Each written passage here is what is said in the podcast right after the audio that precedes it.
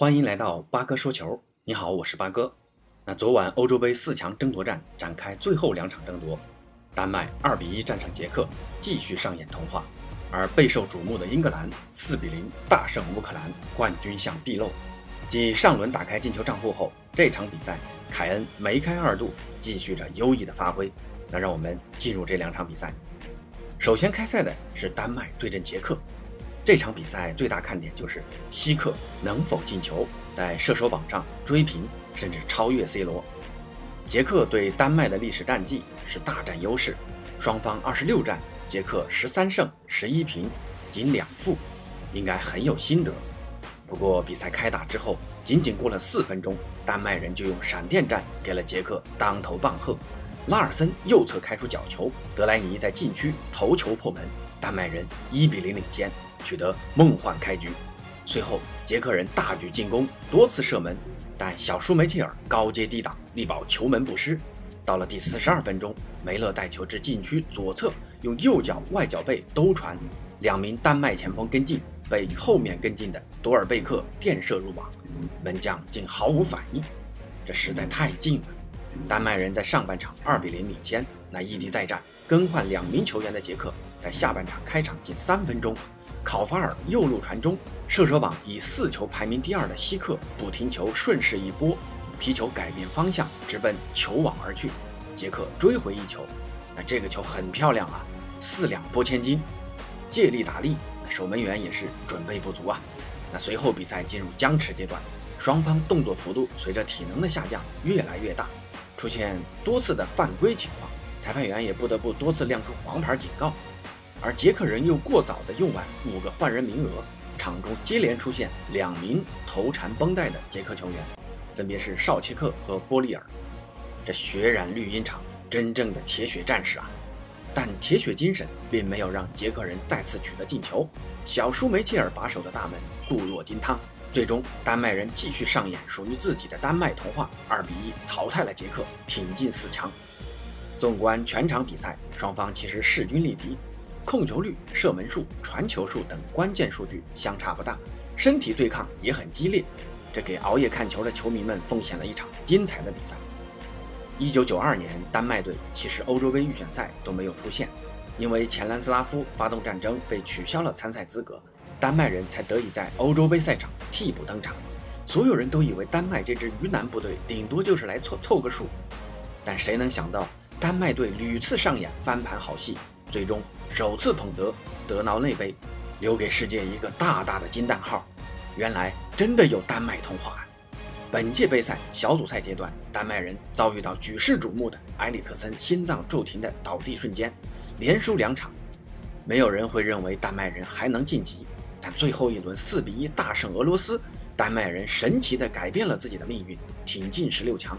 而奇妙的分组对阵形式，让丹麦人在淘汰赛阶段先后碰上威尔士和捷克两支看上去并不怎么强的球队。那最终进入半决赛，很多人说丹麦人运气实在太好了，但八哥想说，运气好是一方面，当运气降临的时候，你也要有实力接住才能取得成功。在这里借用一下央视解说员贺炜曾说过的一段话。生活可能不像你想象的那么好，但是也不会像你想象的那么糟。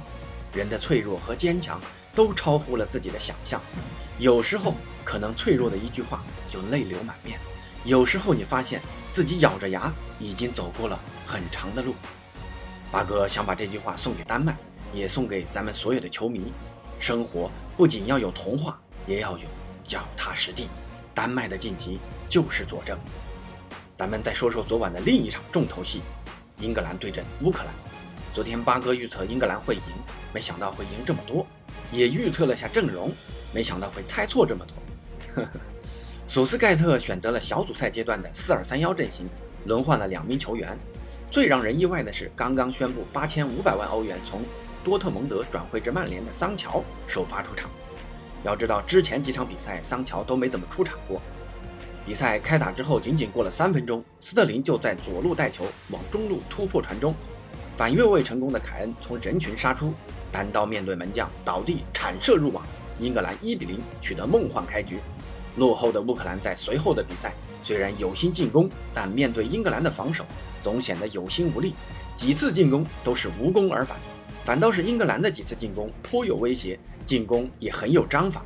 到了下半场，又是刚刚哨响没多久，又是凯恩前场拿球突破被放倒，为英格兰赢得一个前场定位球机会。卢克肖左侧任意球传至禁区，曼联队长马奎尔高高跃起头球破门，英格兰二比零领先。又来一个闪电战，仅仅过了四分钟，英格兰卷土重来。桑乔中场抢断，另一名轮换的芒特左侧分球，斯特林接球送出直传，卢克肖下底传中，凯恩禁区内跃起头球抢点破门，英格兰三球领先。乌克兰人看上去已经大势所趋了。第六十三分钟，亨德森利用角球机会前点甩头攻门，顶入远角，四比零，英格兰锁定胜局。球看的舍瓦也是直摇头啊！啊，最终三狮军团四比零战胜了乌克兰，晋级半决赛。这场比赛，英格兰把进攻和防守都发挥到极致，打进三粒头球，轮番高空轰炸，打晕了对手。欧洲杯历史上最大的头球惨案就此诞生。这欧洲头球队名不虚传呐，跟咱们中国队以前的名头中国头球队很有几分相似啊。呵呵。